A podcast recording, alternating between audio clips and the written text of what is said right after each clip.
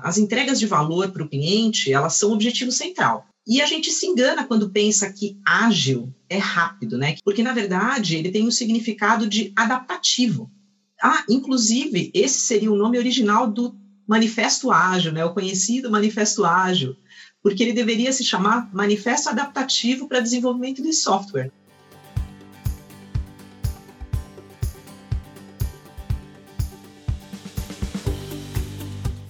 Citruscast, a experiência do cliente numa linguagem que você entende. Minutos de ideias refrescantes para matar a sede de quem ama o mundo CX.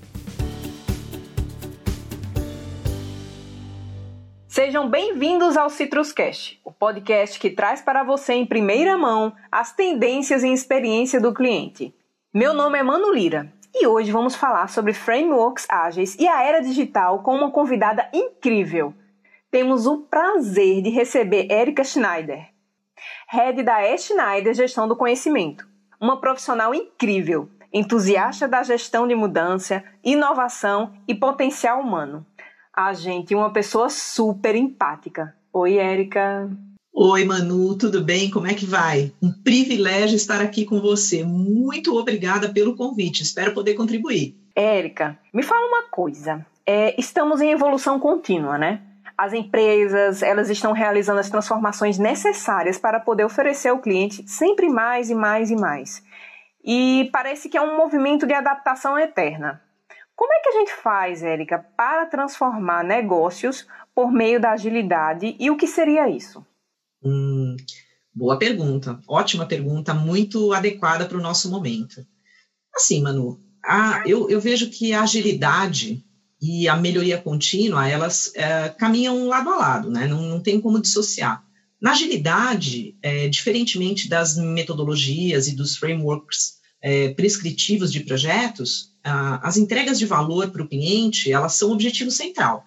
E a gente se engana quando pensa que ágil é rápido, né? que significa rápido, porque, na verdade, ele tem o um significado de adaptativo.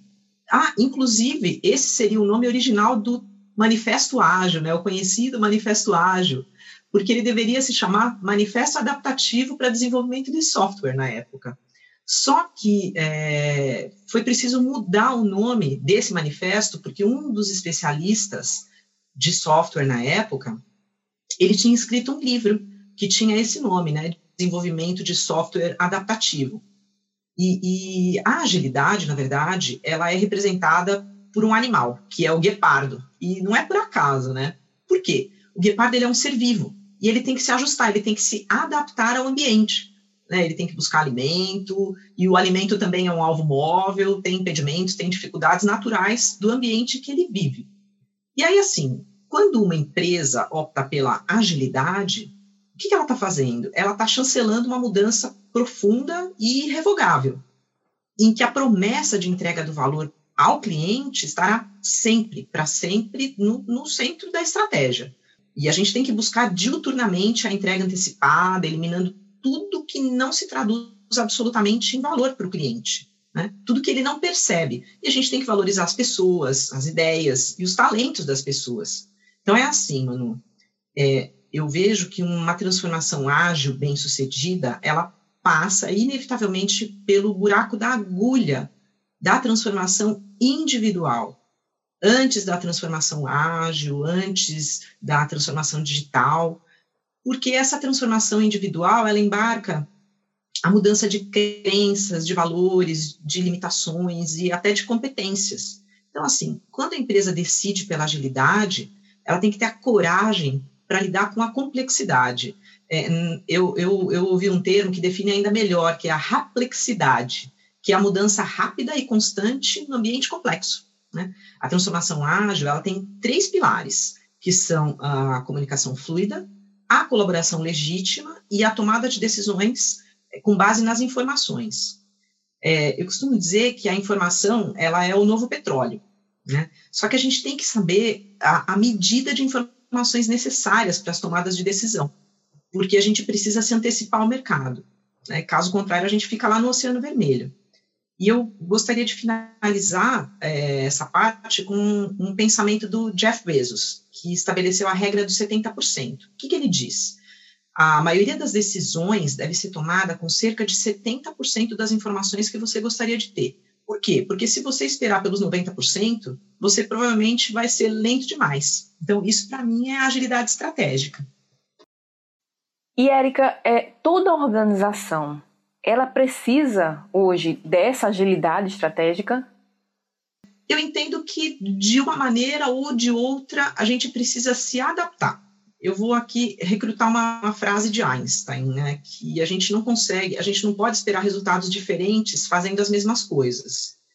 E também já disse o professor Leon Megginson, né, que não é o mais forte que sobrevive, nem o mais inteligente, mas aquele que melhor se adapta às mudanças. E aí ele se referiu à teoria da evolução de Darwin, né? Muitas pessoas entendem que essa frase é de Darwin, mas é do professor. Então, é, respondendo é, objetivamente, assim, de alguma forma as empresas elas precisam se adaptar, sobretudo agora, né, que o ambiente foi totalmente alterado, sem que a gente tivesse muito poder sobre ele. Eu digo que as, as variáveis mudaram de lugar, né, elas pularam a cerca, então as variáveis controláveis foram para o universo das incontroláveis.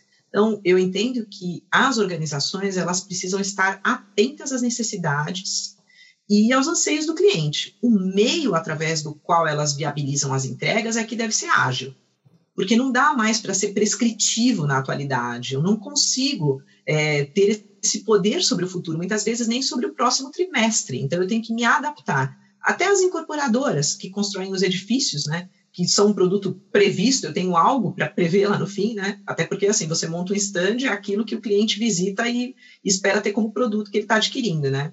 Assim, até as, as incorporadoras que têm lá o, o, o, triângulo de projeto, né, custo, prazo, orçamento, meia qualidade, elas estão adotando as abordagens híbridas de ágil com clássico. Por quê? Porque se algo muda ali no meio da obra, não dá para esperar chegar no fim do projeto para rever tudo, né?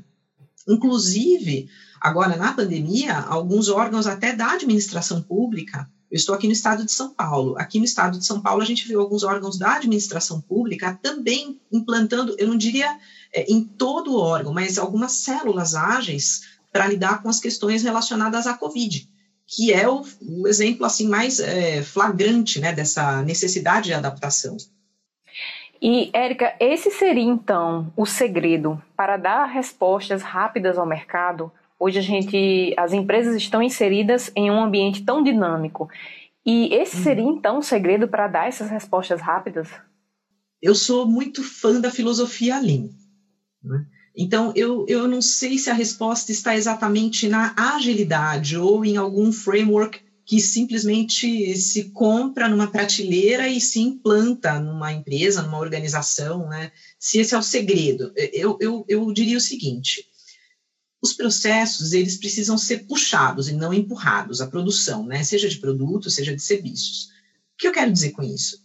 Que toda a produção, seja física ou de serviços, é, como tudo que hoje a gente consome as a service, né? Tudo agora é como serviço, né? Carro, comida, é, transporte, tudo, né? É baseado no que o mercado sinaliza e que nós temos a capacidade de interpretar através de informações, né, de big data, de analytics, de machine learning e muitas outras ferramentas que nos permitem testar o que é que nós devemos entregar. E e dentro disso, o que é reconhecido como entrega de valor para o cliente. Então, assim, na filosofia Lean, sobre a qual foi concebida a, a agilidade, né, que é o tema, o cliente está lá no foco, ele está no centro. E a gente olha sob a perspectiva do cliente, então é o foco do cliente. Então, nós não devemos nos ater à produção. Né? Por isso que ela é puxada pelo cliente, não empurrada pela organização, seja de produtos ou de serviços, né? E o que a gente chama de superprodução, né, que é o que leva, por exemplo, ao estoque, estoque, muitas vezes ele pode sim significar um desperdício, porque você tem depreciação, é obsolescência, e ele é um dos oito desperdícios do Lean. Inclusive, aproveitando, por exemplo, as startups, é, para captar investimentos, o que, que elas mostram para os seus investidores? Elas mostram as suas ideias, né, o potencial de mercado, a precificação, enfim. Elas fazem lá o Lean Canvas, por isso que elas são Lean Startups. Elas não mostram frota, imóvel, não tem nenhum patrimônio alugado, ativo imobilizado. Né? Por quê? Porque elas são enxutas. Elas têm o quê? Foco na entrega e não na tradicional visão das empresas lá que carregam um monte de linhas lá no PNL, no EBITDA, para a sua própria manutenção. Então, o segredo, eu acredito que para dar respostas rápidas para o mercado, é ser enxuto e focar no cliente. Se a agilidade for um bom meio, eu, eu acredito sim que seja, é, a alta liderança nas organizações precisa ser a primeira a patrocinar o processo de transformação. E, e outra coisa, né? É não negligenciar a complexidade, porque há uma complexidade, não é rápido implantar a agilidade. A gestão de mudança é o passo inicial. É preciso fazer um diagnóstico de estado atual, compreender a prontidão de cada área, de cada pessoa, para aí a gente partir para o processo de transformação. E por falar em gestão de mudança, Érica, é, que é o ponto principal aí para instalar uma, uma cultura ágil, uma cultura lean. Essa cultura já existente na empresa seria o maior desafio? É, é e não, né? A gente precisa desmistificar isso. Assim, a palavra cultura, ela tem várias conotações, né, Manu? Então, o, ela tem um espectro muito amplo. E aí, no universo corporativo, inclusive, é, a gente vê a palavra cultura definindo.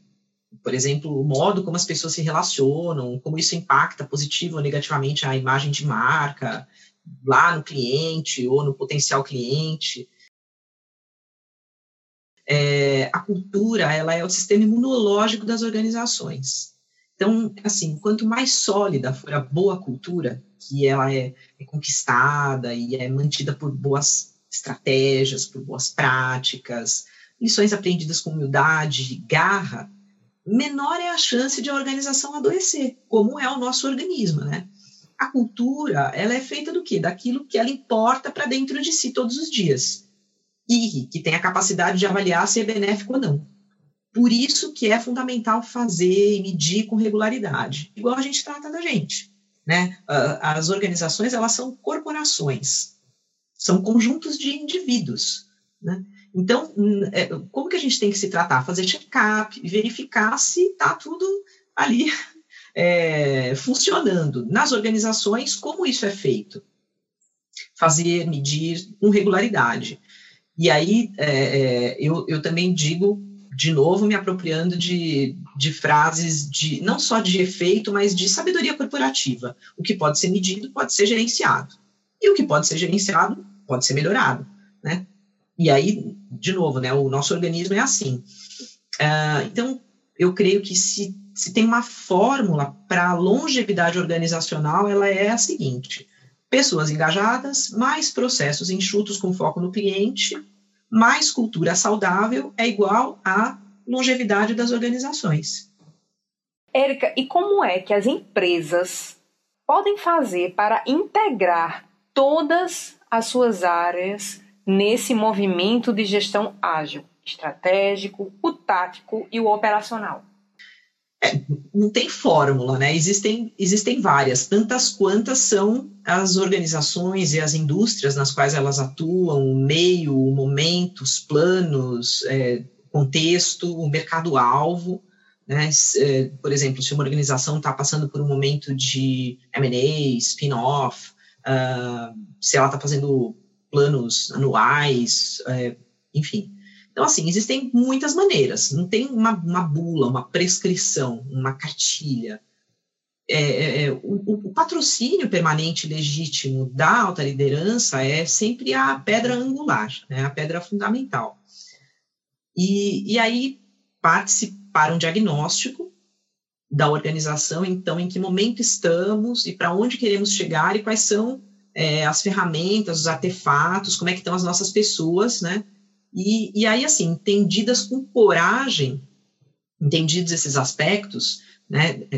E aí a clareza e as fortalezas, as porosidades, aí a gente parte aí para um checklist que inclui o quê? Novas práticas de gestão e até uma possível revisão de papéis, porque as empresas ágeis, elas têm o quê? Os times auto-organizados. Não é mais aquele antigo modelo de gestão clássica que a gente conhecia, né? Então, é, por exemplo, os Enterprise Agile Coaches, eles têm uma, uma atuação fundamental nessa transição, nessa integração, tá? É, por quê? Porque desde a fase de mapeamento até a cristalização da agilidade, é, que é um processo que requer, é, enfim, muita tenacidade, um acompanhamento muito próximo, é, os agile coaches e, e, os papéis acessórios da agilidade, até os RHs ágeis, que agora são os DHOs, e todas as, é, é, todas as camadas da organização, elas precisam estar envolvidas, né? Os agile coaches, é, que têm um papel fundamental nessa transformação e nessa integração, eles desempenham nove papéis. Eles são mentores, eles são coaches, eles são amigos leais, facilitadores, são agentes de mudanças, são líderes, eles fazem a observação reflexiva, são consultores também e são especialistas práticos. Os coaches, os agile coaches, eles atuam lá em todos os níveis da organização para garantir esse alinhamento entre todos, desde a alta liderança até a base. E aí eles contam também com o pessoal de change management, é, também muito, muito, muito importante, e principalmente com a alta liderança, porque é, a gente costuma dizer o seguinte, que uma, uma escada, a gente precisa começar a fazer a limpeza de lá de cima. Então, quando a alta liderança é, desempenha esse papel de patrocínio mesmo, de, de compreensão e de tração, é, tudo começa a fluir, certo? E a agilidade é, tem mais uma coisa, é, a gente precisa é, incorporar o líder servidor, né? Nós devemos ser líderes servidores de pessoas para pessoas, porque 100% dos colaboradores são pessoas e 100% dos clientes também são. Então, se a gente não entende de pessoas, não entende nada de negócio, né? Não entende nada de cliente. Então, acho que é um pouquinho assim. Uhum. Érica, vamos falar um pouquinho sobre liderança da alta gestão em tempos de crise. Você lançou recentemente, em um conjunto com outros autores, um livro bem legal sobre esse tema. Nos fala sobre ele.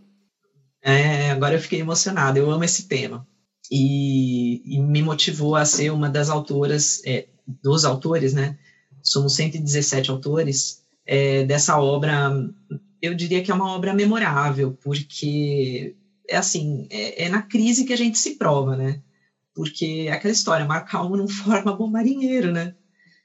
Então, eu acho que é aí que o líder mapeia o cenário e guia as pessoas na, na névoa da incerteza, né? E, e, e assim, a incerteza ela se atenua com uma transparência, apesar da complexidade, e ela traz a esperança onde há negatividade, né?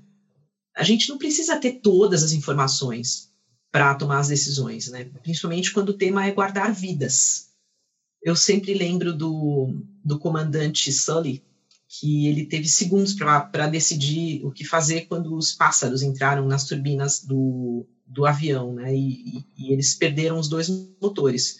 E aí ele decidiu pousar no Hudson e preservou, acho que foram 157 vidas, se eu não me engano. Enfim, então, assim, antes de tudo, o líder ele deve lembrar que ele também é humano, né? em todos os momentos, os de glória e os de derrota. E aí tem uma passagem muito interessante da história do, do Império Romano, né, que quando os generais romanos eles chegavam lá das suas conquistas, tal, eles vestiam um manto de veludo nobre, né? Eles eram dadas vestes novas, sandálias novas, para que eles pudessem ser aplaudidos pelo povo enquanto eles caminhavam, né? E aí o, o César ordenava que um escravo acompanhasse o herói e, e, a cada 50 metros esse escravo ele tinha que falar e ele ficava bem pertinho do general, né? Então a cada 50 metros o escravo sussurrava no ouvido do general: lembra-te que és humano, lembra-te que és humano. Então assim o líder ele deve sempre lembrar que ele é humano, nem mais e nem menos do que todos aqueles que ele lidera, seja na crise, seja na calmaria, sempre humano. Esse filme que você falou agora, que é do Capitão Sully, ele é incrível mesmo.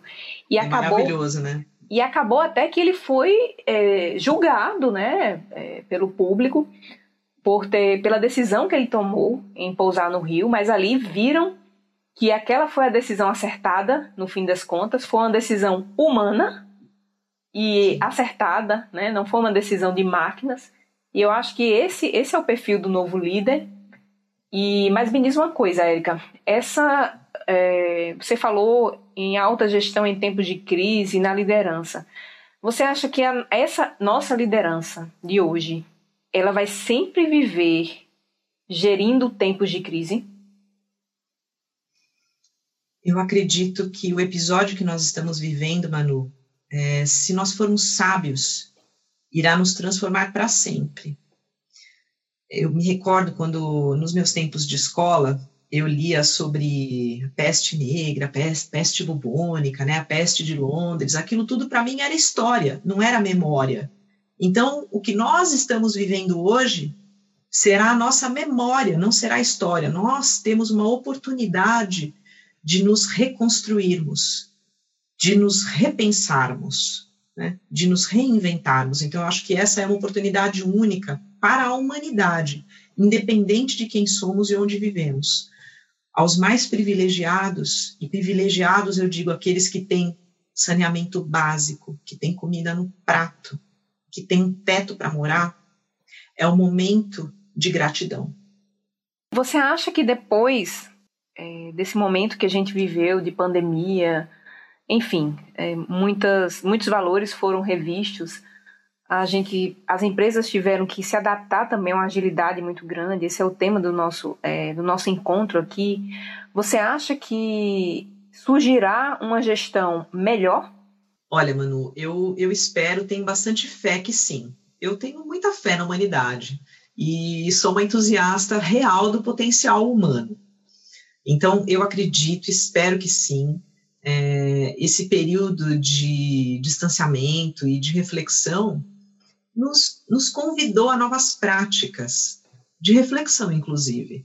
Então, quando Isaac Newton, no Anos Mirabilis, ficou meses em casa e conseguiu rever seus problemas de matemática, e até foi aí né, que a gente teve o marco da lei da gravidade, inclusive, é, eu acho que Newton nos diz muito sobre isso, né, que foi durante a peste de Londres. Naquela época, ele ficou em casa como nós também ficamos. Então, eu acredito que se houve esse convite e as pessoas aceitaram esse convite, puxa, que bom, porque sairemos realmente transformados em todos os níveis, nós como seres humanos, né? Porque antes de sermos bons profissionais, nós devemos ser, devemos ser bons seres humanos. Então, se sairmos transformados, eu acredito que sairemos sim, e aliados é, tecnologia, a tudo que nos possibilita é, essa conexão se não presencial, pelo menos à distância, humanizada, puxa, que bom. Né? Isso independe da nossa idade, porque o tempo faz o velho, não o sábio. Então, se formos sábios, para sairmos transformados, tanto melhor será para todo mundo, só teremos ganhos, não é verdade? E logo virá a vacina, se Deus quiser, né? Torcemos por isso. Érica, você é uma fera. Que prazer estar aqui contigo. É, para mim foi um encontro incrível. Obrigada eu que agradeço, a recíproca é verdadeira, tudo de bom para todos nós e eu espero revê-los em breve. Ah, maravilha, Érica. Vamos se ver sim. Um beijão. Beijo, muito obrigada. Nosso Citruscast está cada vez melhor e eu não perderia a oportunidade de baixar nosso e-book autoral Jornada do Cliente 3D a experiência do cliente em três dimensões vai lá no citrus.cx ebook e baixe gratuitamente este guia fantástico. Até o nosso próximo episódio!